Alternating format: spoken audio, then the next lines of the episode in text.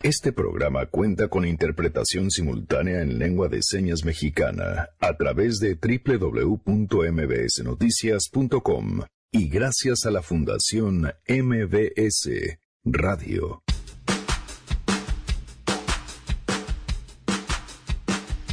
Lunes de Mesa Ciudadana, hoy platicaremos de dos temas, por supuesto, los acuerdos llegados con Estados Unidos para evitar la imposición de aranceles y la suspensión de las obras en el aeropuerto de Santa Lucía. Pues fueron buenos los resultados. Lo mejor es de que no entran en vigor esos aranceles el día de hoy. Tenemos buenas noticias y más. Quédense así arrancamos este lunes a todo terreno. MBS Radio presenta A Todo Terreno con Pamela Cerdeira.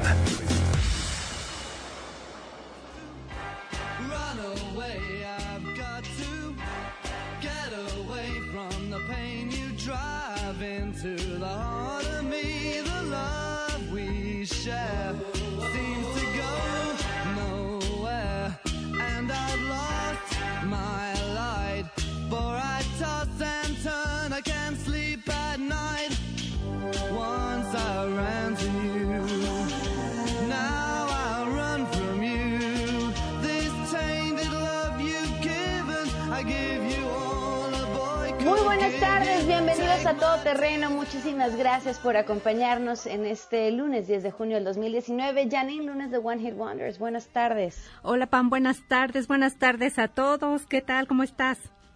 Bien, muy bien, muy bien. Gracias. Cuéntanos qué vamos a escuchar. Hoy estamos escuchando, bueno, ya saben, es lunes de One Hit Wonders. Esto es Tainted Love. Y que nos digan qué quieren escuchar en este lunes para eh, levantarnos el ánimo. Perfecto. Arroba Janine MB. Muchas gracias, Janine. Gracias a ti. Nos acompaña Noé Romero en la interpretación de lengua de señas. Lo pueden seguir y ver a través de www.mbsnoticias.com, en donde también está la webcam. Por cierto, hoy es el Día Nacional de la Lengua de Señas Mexicana y creo que, bueno, pues qué mejor momento para invitarlos a que participen con nosotros en esta campaña que estamos haciendo llamada Radio para Todos. Desde noviembre del año pasado nos convertimos en el primer programa de radio comercial en México en tener interpretación de lengua de señas. ¿Y qué quiere decir esto? Eso hacer accesible para un público para que el medio por su propia naturaleza se le había negado, hacérselos accesible, que puedan acceder a los contenidos de la radio de información general y bueno, pues para poder seguir haciendo radio para todos necesitamos de su apoyo. ¿Qué tienen y qué pueden hacer? Se meten a la página de Fundación MBS Radio.org y hay distintas formas de sumarse. Tenemos paquetes de libros, pulseras, invitación a cenar, convertirse en los patrocinadores del programa durante una semana, muchísimas opciones. Ustedes eligen la opción que más les convenga y así, así de sencillo, ya están participando. Por cada peso que ustedes, con el que ustedes participen, la Fundación MBS Radio va a dar otro peso más y lo que estamos buscando es un año de poder seguir haciendo radio para todos. Y bueno, pues qué mejor día para que se sumen en este proyecto que hoy, que es el Día Nacional de la Lengua de Señas Mexicanas. Cumpleaños también de Citlali Sainz. Le mandamos un abrazo enorme a Citlali y una inmensa felicitación. Híjole, y arrancamos el día eh, con, con malas noticias, con tristes noticias. Seguramente recordarán el caso de Norberto Ronquillo, este estudiante que fue secuestrado la semana pasada al salir de la universidad y que hoy pues dan a conocer las autoridades que encontraron su cuerpo sin vida. Uno puede leer hoy en la portal Universal, por ejemplo, las declaraciones de la familia diciendo que confiaban en que las autoridades harían su trabajo, aunque no les habían mostrado, mostrado avances. Tenemos, vamos a enlazarnos en este momento a la conferencia que se está llevando a cabo. Estamos también esperando la necropsia para ver exactamente o aproximadamente la hora en que, en que murió. Por el estado de descomposición que tiene, podemos estar hablando de probablemente esa misma noche, este, al parecer, pero eso no los va, no los va a dar la necropsia y el, el, el motivo de, de la muerte también. ¿no? Eso lo estaremos informando y el resultado de la necropsia. ¿no? Y por ahí vamos. Laura, respecto a la salida procuradora de... Ah, este, la salida fue, él sale a las 9.32 y aproximadamente fue 10, 15 minutos después. ¿Consideran que alguien ya lo estaba esperando? Desconocemos todavía, no les podemos decir. Estamos analizando los teléfonos, los tiempos, la llamada que él hace, que efectivamente es un mensaje a la novia. Estamos cuadrando todo esto. Ustedes saben que nosotros no podemos extraer la información de un celular nada más porque sí. Necesitamos ir a juez de control y todo esto se ha estado activando, como ustedes ven ahí. Se siguió, se siguió todo el protocolo, sí. Entonces tenemos tenemos elementos para continuar. Tienen que declarar. Tienen que, declarar. Y nada más quiero comentarles. Primero creo que el, hacer un llamado a la ciudadanía nuevamente, porque eh, tenemos lugares muy apartados donde no hay cámaras que, que, que apoyen, sabemos que ustedes recordarán que hemos resuelto algunos casos con la participación de la gente, que, que, tenemos los teléfonos del Consejo Ciudadano, donde de manera anónima nos pueden, nos pueden apoyar con información, nos estamos armando. Y también decirles que la Procuraduría tiene una fiscalía antisecuestro bastante robusta, muy profesional, que se han resuelto casos muy importantes, solo les pongo el ejemplo de el médico al que liberamos y que le costó la vida a un policía de investigación, digo por decir lo de lo de lo último que fue muy mediático, Así trabaja trabaja bien la fiscalía. Quiero también decirles que estamos en empeñados a que cada día seamos mejores. Eso lo hemos hecho en todo, en toda la Procuraduría. Pero en el caso específico de la Fiscalía Antisecuestros, además, como está esta coordinación nacional, hay también una obligación doble, ¿sí? Y solo les comento algunos cursos que hemos dado a, policías de investigación que están ahí ah, en esta Fiscalía.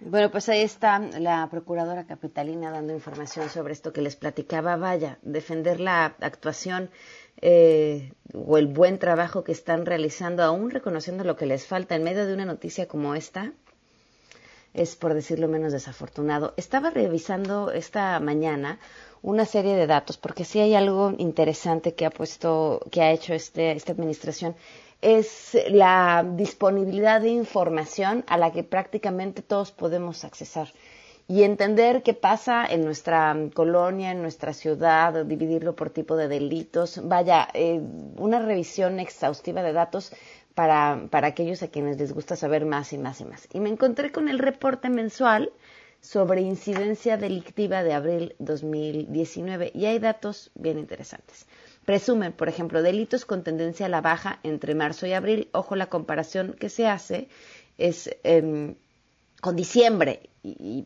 pues seguramente ahí hay un factor estacional importante.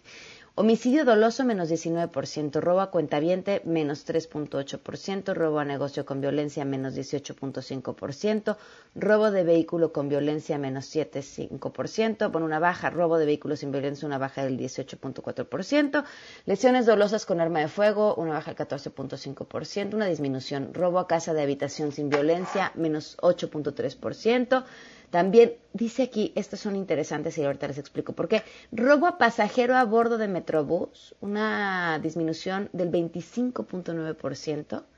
Robo a pasajero a bordo de microbús, una disminución del 13%. Robo a pasajero a bordo del taxi, una disminución del 10.7%. En violación, una disminución del 6.5%. Sin cambio, robo a casa de habitación con violencia y robo a transportista. Y a la alza, vimos que habían bajado drásticamente en estos reportes los robos en el transporte público.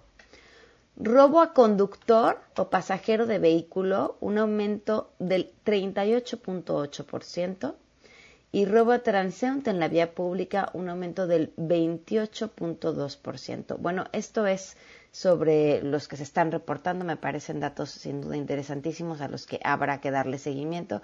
Y por supuesto la misma estrategia de seguridad en la Ciudad de México, donde, bueno, pues al menos las buenas noticias todavía, todavía no se ven. Nosotros, en otros temas, tenemos buenas noticias.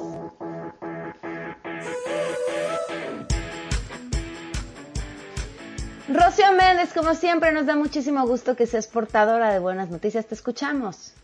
¿Qué tal, Pamela? Pues próximamente los usuarios del metro podrán saber en tiempo real la afluencia de viajeros en las estaciones del sistema de transporte colectivo metro de la Ciudad de México y podrán programar sus viajes, elegir una mejor ruta o hasta buscar otro medio de transporte a partir de la concentración de pasajeros en los andenes alumnos de la carrera de técnico en programación de la vocacional 9 del Politécnico han creado el Mobilizer. Es una aplicación para propiciar un viaje sin contratiempos por el metro. Vamos a escuchar alumnos de CECIT 9 de la carrera técnica en programación y hemos desarrollado una aplicación para saber cuánta gente hay en el metro en tiempo real. Sí, bueno, como mi compañero admin lo menciona, nuestra aplicación usa una inteligencia artificial para determinar la cantidad de personas que existe dentro de una estación del metro determinada. Lo que disminuirá los problemas con este transporte. A futuro planeamos agregar un mapa interactivo para que en la misma inteligencia artificial que utilizamos pueda generar la ruta ideal para que puedas manejarte mejor en el metro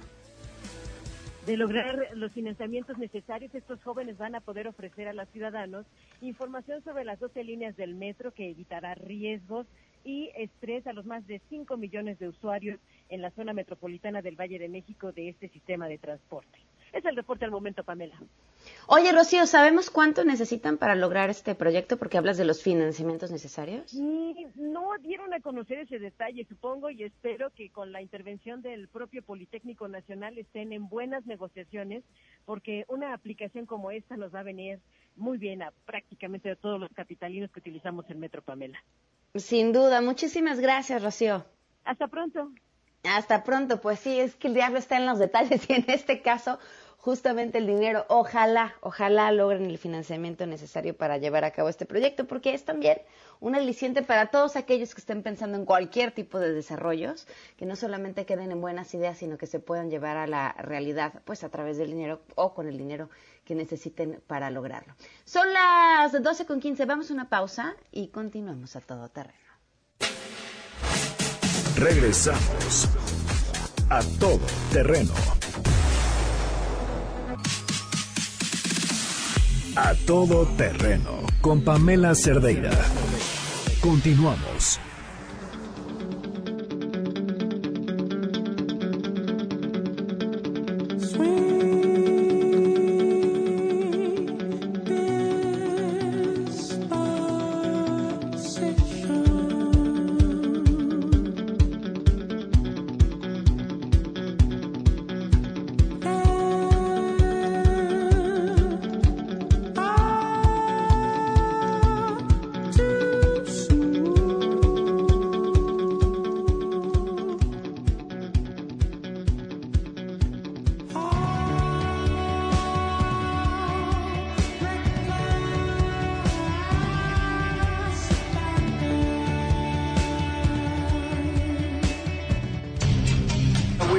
Dijimos a México que vamos adelante con los aranceles. Y hablo en serio, yo estoy muy contento con eso. México y los Estados Unidos se unieron esta semana para enfrentar los retos comunes en materia de migración, incluyendo la entrada de migrantes a Estados Unidos que violan la legislación estadounidense.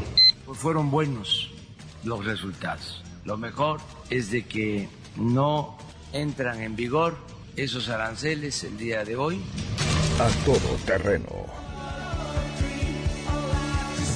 Pues esta ciudadana le mando un fuerte abrazo a Armando Santa Cruz, que se encuentra desde cabina. ¿Cómo estás, Armando? Muy buenas tardes. Muy bien, Pam, muchas gracias. ¿Tú?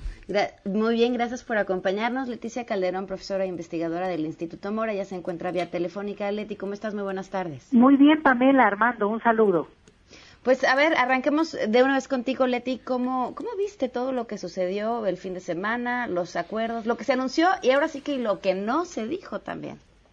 Pues es un momento muy importante para México. La verdad es que la relación con Estados Unidos ha sido nuestra cruz durante toda nuestra historia. Entonces, de repente, tampoco llamar a sorprendernos porque si bien el, tal vez parte de lo que está ocurriendo ahora es que como nos enteramos mucho más, porque nos dan cuenta de manera mucho más pública, pues estamos viendo los seguimientos día a día, casi casi que hora a hora, de algunas de las cosas que se han negociado que seguramente en otras administraciones ha tenido sus momentos de tensión que no hemos conocido con este esta calentura, digamos. Pero la realidad es que estamos en un momento que es un cambio hasta paradigmático de la historia de México con el con lo que se, lo que se está negociando y lo que viene con esto, Pamela. ¿Qué, qué, es como, qué lees como lo que viene con esto? Bueno, primero, digamos, eso no nos va a sorprender a nadie, el hecho de que Donald Trump mete presión, ahora usa el tema de los aranceles, la negociación que se dio con eso y en el sentido económico yo creo que hay un acuerdo de que aún con lo con lo difícil que haya sido o lo que se considere negativo, pero no entrar en vigor el tema de los aranceles es un éxito para para que la economía mexicana que de por sí tenemos tantos problemas, bueno, pues no no tenga más en este momento. En el tema migratorio, ahí es donde viene un gran cambio, porque México ha sido un país tradicional de tránsito migratorio desde hace mucho tiempo, Pamela. México es geografía y geografía es destino junto a Estados Unidos. Entonces, desde hace por lo menos 20 años cruzan por nuestro país hasta 400 mil personas.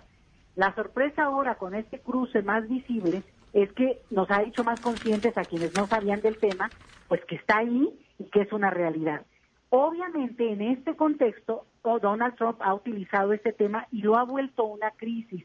Ojo, repito, lo ha vuelto una crisis. ¿Por qué? Porque si bien aumentó el flujo migratorio, también es verdad que en Estados Unidos, en la frontera con Estados Unidos, empezaron a ser muy tortuoso, muy burocrático la atención a los casos de solicitud de asilo. Entonces, ellos mismos, te estoy hablando de hace dos años, empezó todo un procedimiento para alargar, alargar esos procedimientos y claro, juntar a la gente ahí en la frontera. Además hubo un cambio muy importante que es que en vez de que las personas pudieran seguir su trámite y, y esperar a que, a que esto ocurra, las detenían en prisión. Entonces, todo eso cambió el contexto en Estados Unidos. Ahora, para México, ¿qué es lo que cambia? Que Estados Unidos ahora nos exige que nosotros recibamos a la gente que está pidiendo asilo en su país en tanto se hace el trámite administrativo con la con la condición, digamos, o con por lo menos aceptan en agilizar un tanto esos trámites administrativos. Entonces vamos a ver. Pero eso implica que para México ya no es solo el tránsito, sino tendría que recibir por un tiempo más largo a personas Digo, no es que no se les quiera recibir, al contrario, México ha invitado a que estas personas consideren a México como una opción, pero el 98% de las personas que cruzan por nuestro país lo que quieren es llegar a Estados Unidos, Pam. Entonces ahí es donde se atora una situación que para los migrantes es trágico porque ellos lo que quieren es ir a Estados Unidos. Y eh, para México es difícil porque pues es una condición nueva en una situación que todos sabemos que es delicada, que nos dejaron hecho un atascadero este pobre país y que en eso, pues échale más cosas, pues se complica bastante. Armando, ¿cómo lo ves? Pues mira, yo veo muy complicada la situación, primero que nada porque Donald Trump rompió lo que yo creo que era un acuerdo que llevaba ya varias décadas funcionando, que era, si bien los Estados Unidos estiran la liga hasta donde pueden y son de alguna manera eh, ventajistas en sus relaciones con los demás países, aprovechando su poderío económico y político, había un cierto guardado de las formas en materia, por ejemplo, de respetar los acuerdos internacionales. Entonces, el Tratado de Libre Comercio tenía ciertos mecanismos para resolver disputas, el nuevo tratado que está pendiente de ratificación del Congreso americano también, y básicamente a Donald Trump le valió se brincó el tratado, eh, apeló a, a, unas facultades altamente discutibles de, de, emergencia que yo creo que en las cortes americanas inclusive se podría acabar tirando. Entonces, de saque, pues es una situación muy incómoda que fuera quien fuera el presidente le iba a representar en México un reto de los más complicados que hemos podido enfrentar en muchos años. Entonces, de saque, pues eh, yo compadezco hasta cierto punto al presidente en el sentido de que está lidiando con una persona que no respeta las reglas, no respeta el no dar golpes bajos y esto nos pone en una situación de, defensa mucho más complicada que la que tendríamos en tiempos anteriores, ¿no? Ahora, habiendo dicho eso, sí me preocupa sobremanera que precisamente siendo Donald Trump como es, el acuerdo al que se llegó eh, habla de que vamos a, en buen español, a echarle ganas para que baje la migración, pero no hay métricas de medición precisas. Tampoco eh, se habló de compromisos de los norteamericanos para apoyar en el desarrollo de Centroamérica, para despresionar un poco la crisis que allá se está dando. ¿Y esto a qué me lleva? A que, francamente, yo creo que cuando termine el plazo que mencionaron vamos a estar en el mismo lugar que ahorita. ¿Por qué? Porque a Donald Trump le conviene para su, para, para su reelección mostrarse como el tipo duro que se sale con la suya, que hace que Estados Unidos salga adelante en las negociaciones a coste de lo que sea. Digo, Donald Trump no está sorprendiendo a nadie, está actuando como lo dice en su libro, el The Art of the Deal, ¿no? Entonces, eso me, deja muy preocupado porque yo creo que vamos a acabar dentro de unas semanas en el mismo lugar que estábamos la semana pasada. Entonces, eh, entro a otro tema que es el que me parece también preocupante y es que no veo una respuesta más que táctica de parte de nuestro gobierno. No veo una estrategia. ¿En qué sentido? Yo creo que no es de sorprender a nadie lo que está haciendo Trump. Creo que desde hace meses se debió haber hilado una estrategia que fuera dándonos ciertas, eh, por decirlo así, elementos de negociación para con Estados Unidos, porque si bien es cierto que son mucho más poderosos que nosotros, tampoco es cierto que estamos eh, maniatados. O sea, yo creo que desde hace tiempo debimos haber iniciado misiones comerciales a China, hace tiempo debíamos de haber empezado a buscar reestructurar esto. ¿Y por qué digo misiones comerciales a China? Porque es lo que más abomina eh, Donald Trump, es donde Donald Trump se percibe eh, con más debilidad al ver a los chinos penetrando otros países. Eso nos daría por hacer un símil con el porfiriato, cuando Porfirio Díaz invitó a los ingleses y a los franceses, pues no lo hizo por tanto por ser eh, filo francés o por ser simpatizante de los ingleses, sino porque dijo tengo que meter eh, fuerzas que me ayuden de contrapeso contra Estados Unidos, que desde entonces actuaba en forma similar. Entonces, creo yo que hay, hay que desarrollar alianzas con otros jugadores fuera de Estados Unidos, hay que desarrollar alianzas dentro de Estados Unidos. Por ejemplo, el American Civil Liberties Union seguramente eh, podría meter eh, eh, juicios, litigios estratégicos en contra de una serie de estas cosas. Los empresarios de los estados más afectados por un posible una posible represalia arancelaria de México hacia Estados Unidos. En fin, en otros gobiernos en el pasado se tejieron estrategias muy sofisticadas de creación de redes dentro de Estados Unidos, donde México podía reaccionar relativamente rápido para golpear en donde le dolía al gobierno norteamericano y de alguna manera lograr amortiguar el impacto, ¿no? Y ahorita pues estoy viendo que estamos prácticamente indefensos. Leti, el evento del sábado en Tijuana, ¿para quién fue? Pues mira, primero que nada decir un poco en reacción a lo que escucho es que estoy no estoy de acuerdo, porque realmente detener a la fiera que es Donald Trump tiene su mérito y en ese sentido digo me, acomodo con lo que me preguntas de Tijuana. Digo son puestas en escena y la escenografía de Donald Trump es vía Twitter o vía sus también sus rallies que hace y tiene su tipo de expresión como López Obrador bueno haciendo sus mítines que tienen también un tipo de digamos de representación teatral no incluso. Entonces en ese sentido, pues cada uno le dice a sus, a sus allegados lo que quieren oír. Bueno, ¿quién ganó? Pues yo creo que en esto, eh, por lo menos no, no salir más, más mal librado tiene su éxito. Y sí decir, a propósito de lo que comentaba eh, Armando, me parece, es, es que realmente en una negociación tan complicada con un presidente tan agresivo, siempre los presidentes estadounidenses y la política estadounidense ha sido, ha despreciado mucho a México y ha sido agresiva con México.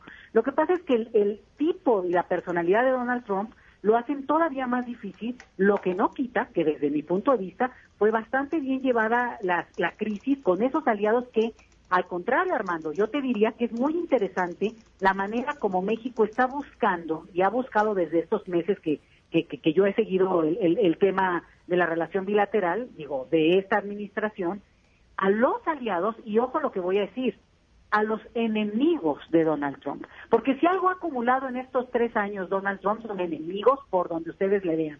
Y justamente quienes son, por ejemplo, los que podrían parar muchas de las cosas que hemos visto, por un lado lo, el nivel económico, arancelario, pues obviamente son incluso republicanos, seguramente digo, es algo que Armando maneja de muy, muy bien. Pero el otro tema es la cantidad de juicios que hay ahí en proceso para impugnar las medidas que Donald Trump ha puesto en el entendido de que Estados Unidos es un país firmante y digamos y protagonista del tema de los derechos civiles a nivel mundial y por tanto falla su compromiso al, al, querer imponer esto que es un eh, se llama el artículo 235 que es enviar a, a, los solicitantes de asilo al país anterior al que hayan pisado antes de pisar Estados Unidos, que sería México en el caso de la mayoría de los centroamericanos. Entonces, eh, yo creo que no hay que minimizar una estrategia que se va tejiendo y sobre todo, digo, todos lo sabemos aquí en esta mesa y que nos están escuchando. No estamos hablando con políticos que llegaron ayer. Ni, ni López Obrador, ni Marcelo Ebrard, ni mucho menos el equipo con el que están, son personas, digamos, somos los mismos mexicanos, nada más que acomodados cada quien ahora en un nuevo lugar. Entonces, me parece que ese es un punto en el cual, para el gobierno mexicano, ganar tiempo en una situación tan complicada pues tiene su mérito, no nos libra de la bronca, porque esto yo creo que efectivamente Donald Trump lo va a utilizar a nivel electoral, pero sí quiero decirles, y fíjense qué fuerte, la derecha estadounidense está furiosa con Donald Trump, porque dicen, ni, ni, ni ganamos en, en, en, en términos económicos y tampoco tenemos muro. Y dicen, los mexicanos hasta nos vieron la cara, porque van a mandar seis mil, digo, de la Guardia Nacional, que esa es la oferta mexicana, seis mil eh, personas a, la frontera sur, dice, mientras están entrando millones de migrantes, ¿no? Digo, también en una lógica totalmente rebasada y fuera de lugar. Pero no es que estemos hablando de que Donald Trump no vaya a querer manejar esto electoralmente, pero por favor, no lo hagamos ni en automático ni como una cuestión de una ecuación que pasa de una cosa a la otra. Hay mucho más complejidad y ese electorado estadounidense, como pudo haber votado una elección anterior, no va, no necesariamente ni vota igual, ni quiere decir que serán las mismas coordenadas del debate, porque si algo hizo mal Donald Trump fue justamente en que, pues yo les diría que pues, ganó pocas, ¿eh? Entonces ahorita, claro, se quiere ensañar con el más débil, que sí somos nosotros, pero yo creo que ahí el gobierno mexicano tiene dos cosas que son distintas también a las que tenía un gobierno anterior. Una legitimidad sin, sin, sin cuestionamiento que le permite convocar y hacer y deshacer y moverse como se ha movido. Y la otra tiene que ver, yo al contrario de lo que dice Armando, con un manejo y conocimiento de las relaciones internacionales que no pasan solo por querer ser el oído del, yerno de, Donald Trump. Leti, eh, ¿qué diferencia hay entre lo que se acordó y ser un tercer país seguro? La diferencia con lo que se acordó hasta ahora, y como bien dice Armando, en 45 y luego 90 días volvemos a ver, es algo que ya estaba en vigor de hecho, eh, PAM, y que es un acuerdo unilateral, o sea, no es acuerdo, sino una imposición unilateral que Donald Trump eh, aprobó, que es la cláusula 235, que implica esto que mencionaba yo, de mandar a las personas que son solicitantes de asilo en Estados Unidos al país anterior al que en el que al país anterior seguro en el que estaban antes de llegar a su país. Bueno, haz de cuenta, si alguien viene de Pakistán y pasó por otra parte, bueno, lo mandarían ahí. Pero el 98% de las personas vienen de países de, de, América Latina. Bueno, entonces, por un lado eh, está ese escenario. Y tercer país seguro implicaría que el país, o otro país, que en este caso sería México, asume que los, los quienes van rumbo a Estados Unidos y pretenden eh, llegar a ese país para solicitar asilo, no ni siquiera llegarían a ese país, sino que México inmediatamente sería el país seguro que los acogería. Ya ni siquiera había, habría el otro trámite, sino de entrada ya México se volvería el lugar de recepción de esas de esos extranjeros de entrada. Entonces esa es la diferencia, que te los regresen porque ese es el trámite que Estados Unidos está ejerciendo ya de facto o que México ya de entrada sea el, país que los acoge. Armando.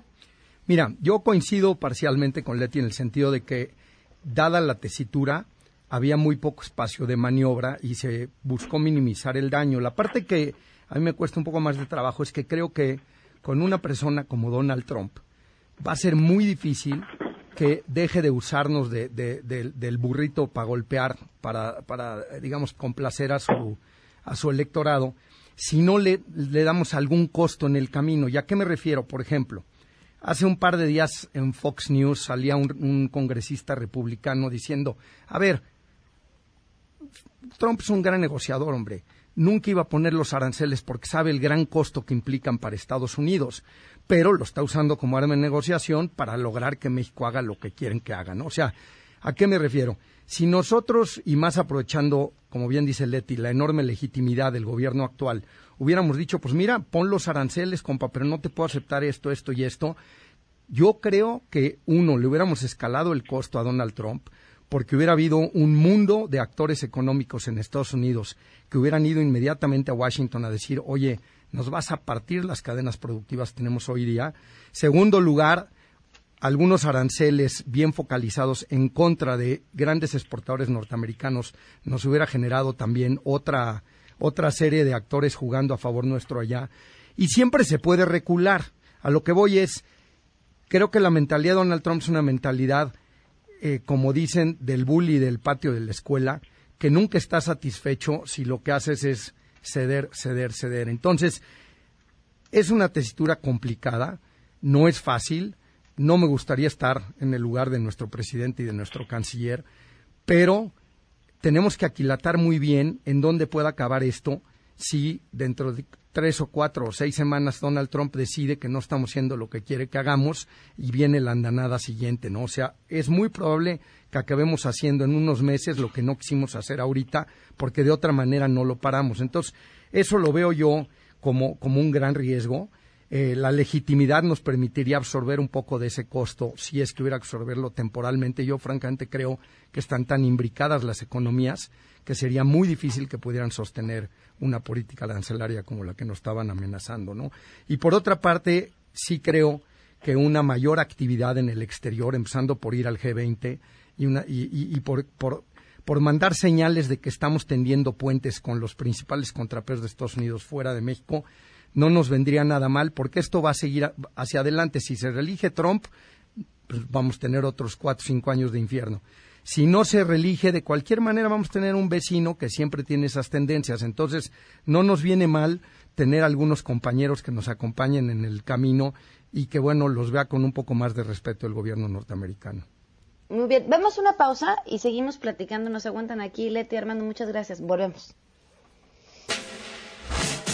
Regresamos a todo terreno. A todo terreno con Pamela Cerdeira. Continuamos.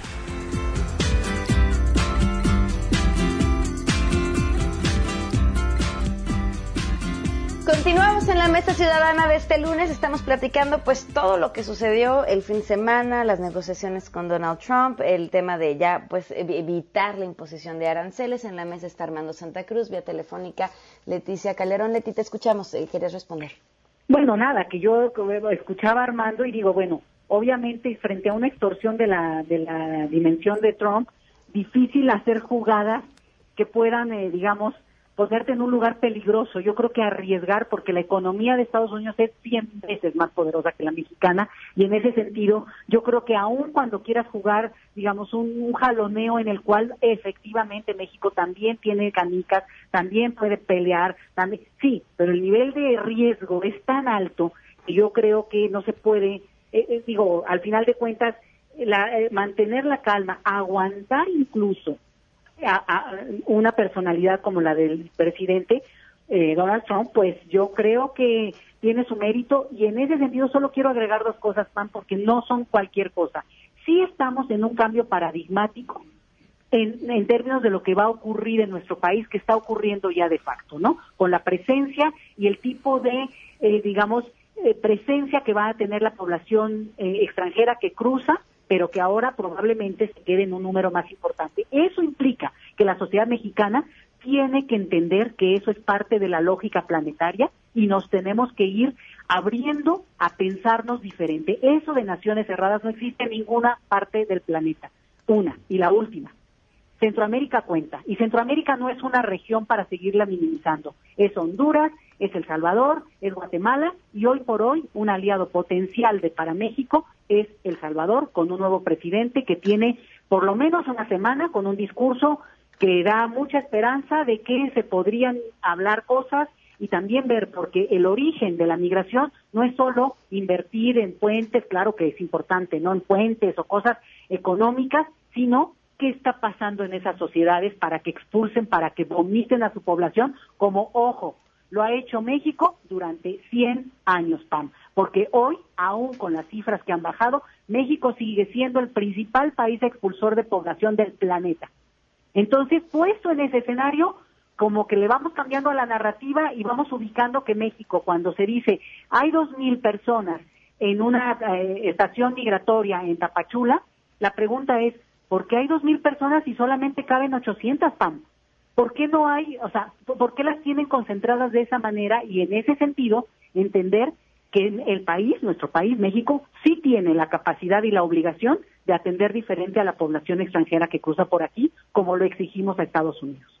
Sí, sí tenemos la capacidad, o sea, esa, y pongo de verdad la pregunta sobre la mesa en la cantidad de reducción de presupuestos que hemos visto en todos los ámbitos y, y, creo que sí debemos de tratar a los migrantes de la misma forma en la que queremos ser tratados. Pero pregunto, ¿la tenemos en serio? Bueno, y si no la tenemos, la tenemos que construir. Eh, doy ejemplos. La Comar, al inicio del sexenio, solicitaba un, presupuesto por lo menos cinco veces mayor porque lo que tenía no le había permitido realmente trabajar como se debe. Y no solamente no le dieron más, le redujeron. Ok, esto es parte de la estrategia de, de, de austeridad republicana. Bueno, señores, llegó el momento de repensar cómo se va a reorientar, cómo se como se, se, pudo, se aceptó frente al, al, tema de la Guardia Nacional, mandar ahora seis mil eh, personas, a, policías o bueno, militares, no sé qué, cómo es la categoría que queda con la Guardia Nacional, pero me parece que esa es de las cosas que vale la pena y en eso a mí confío en, en, en el gobierno actual. ¿En qué? En que tenga la capacidad de decir, cuando no sale una cosa, bueno, ensayo, error, no salió, vamos por otro camino. Si en este tema el exceso de austeridad republicana no ayuda, pues discúlpenme, porque también quiero dar un dato que es muy contundente, y es que México, de América Latina, es el país que menos extranjeros recibe.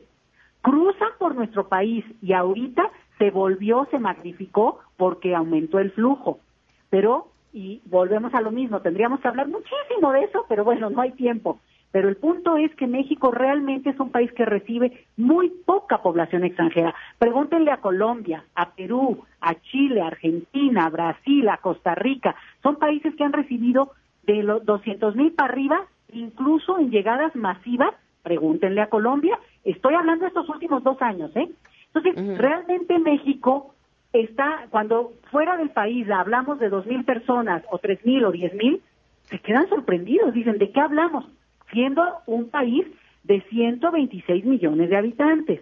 Entonces, obvio, cuando tú dices la mayor concentración de esas personas están o en Tapachula, o en Tijuana, o en Ciudad Juárez, claro que eso es una crisis, porque están con una concentración muy alta. Ahí la pregunta es si no hay maneras de manejar el tema de una manera distinta. Y claro que las hay, y estoy segura de que nuestras autoridades tienen varios escenarios o quiero confiar en eso o que te estén oyendo para que ahorita tomen nota.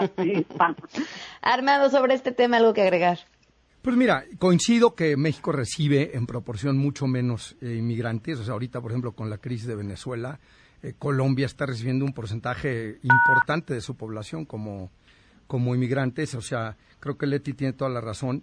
Y por otra parte, eh, no veo yo que se vaya a corregir el problema de Centroamérica si no se le entra de forma integral. Eh, de hecho, buena parte de esta crisis fue manufacturada por Estados Unidos cuando deportó a todos los que se habían exiliado de la guerra del Salvador y tienen ahora El Salvador con, el país del mundo con el mayor número de pandilleros eh, como porcentaje de la población.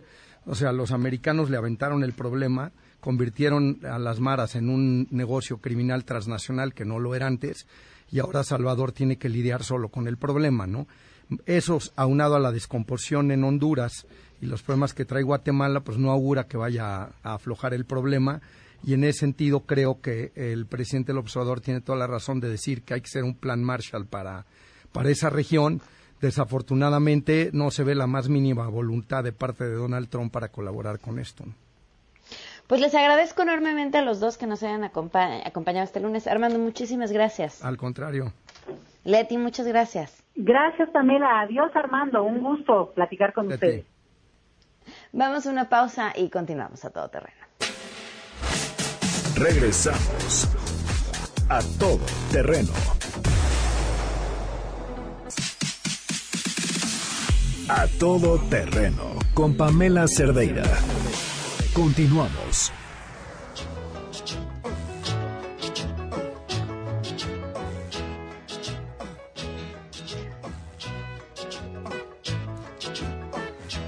Continuamos a todo terreno. Platicamos al inicio de este espacio sobre la trágica historia de Norberto, este estudiante que fue secuestrado la semana pasada.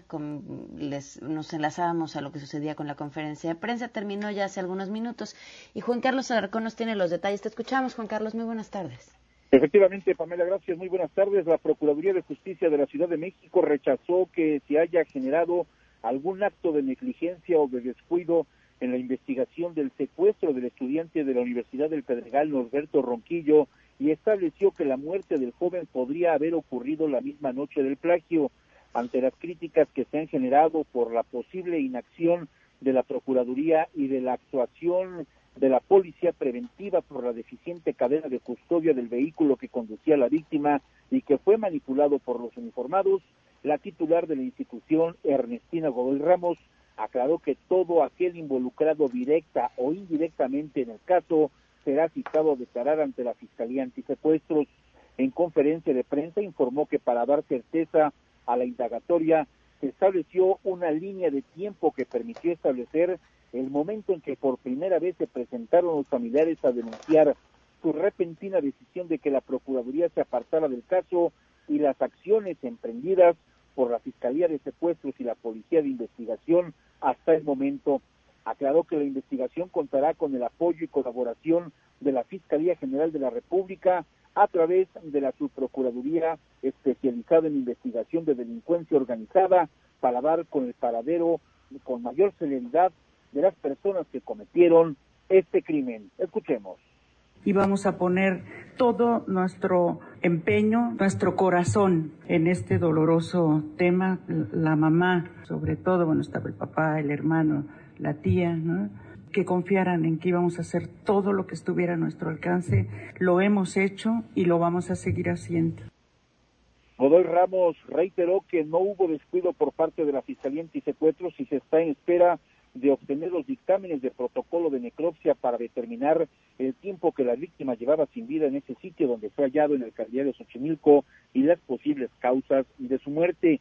Dejó en claro que las investigaciones no se detendrán por ningún motivo, por lo que se solicitó a un juez especializado la orden para obtener la información de los teléfonos de familiares que recibieron las llamadas o mensajes de los plagiarios, ya que estos aspectos son parte fundamental para evitar que el hecho quede impune. Agregó que se analizan diversos aspectos tecnológicos para establecer la ruta que siguieron los secuestradores posterior a los hechos ocurridos minutos después de que la víctima salió del plantel universitario la noche del pasado 4 de junio. Pamela, el reporte que tengo. Uf, muchísimas gracias, Juan Carlos. Buenas tardes. Buenas tardes. Oigan, antes de continuar y en otros temas, ¿ya pensaron en todas las cosas para las que necesitan Internet?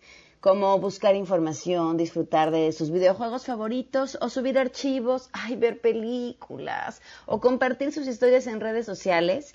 Para eso tienen que contar con Axtel Extremo, el Internet con el que harán todo lo que quieran y más, más rápido. Si tienen muchas cosas que contar y su Internet aún tarda una eternidad para todo eso, Axtel Extremo es la opción. Pueden contratar 35 megas por solo 449 pesos al mes, eligiendo Axtel Extremo Internet que si sube consulta y contrata en axtel.mx. Continuamos. Y de esto se hablará en las próximas horas. A todo terreno tardes, ¿qué se está cocinando? Hola, Pam, buenas tardes a ti y al auditorio. Y pues para complementar lo que ya nos informaba nuestro compañero Juan Carlos Alarcón de este trágico hallazgo del cuerpo de Norberto Ronquillo, la Universidad del Pedregal concluyó hace unos minutos un servicio religioso. Eh, estuvieron estudiantes, eh, compañeros de, Norberto, familiares. Eh, se tiene previsto que los restos del joven sean trasladados a Chihuahua, de donde era originario, y seguiremos muy atentos a las investigaciones de este caso. Muy bien, gracias Sheila. Gracias a ti, buenas tardes. Nos vamos, gracias por habernos acompañado. Mañana los espero a todo terreno. Se quedan en mesa para todos.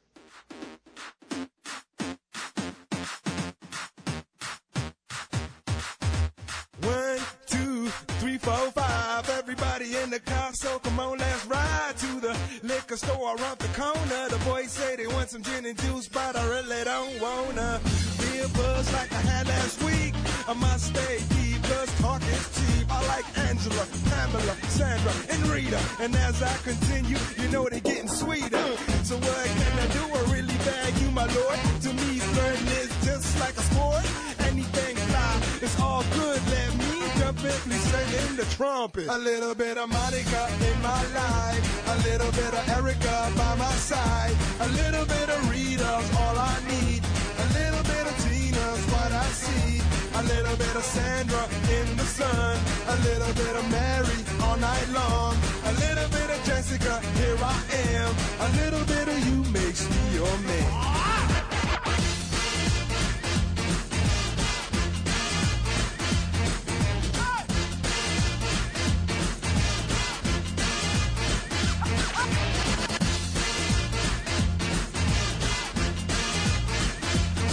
Number five. Jump up and down and move it all around. Shake your head to the sound, put your hands on the ground. Take one step left and one step right. One to the front and one to the side. Clap your hands once and clap your hands twice. And if it looks like this, then you're doing it. A little bit of MBS Radio presentó A Todo Terreno con Pamela Cerdeira, donde la noticia eres tú.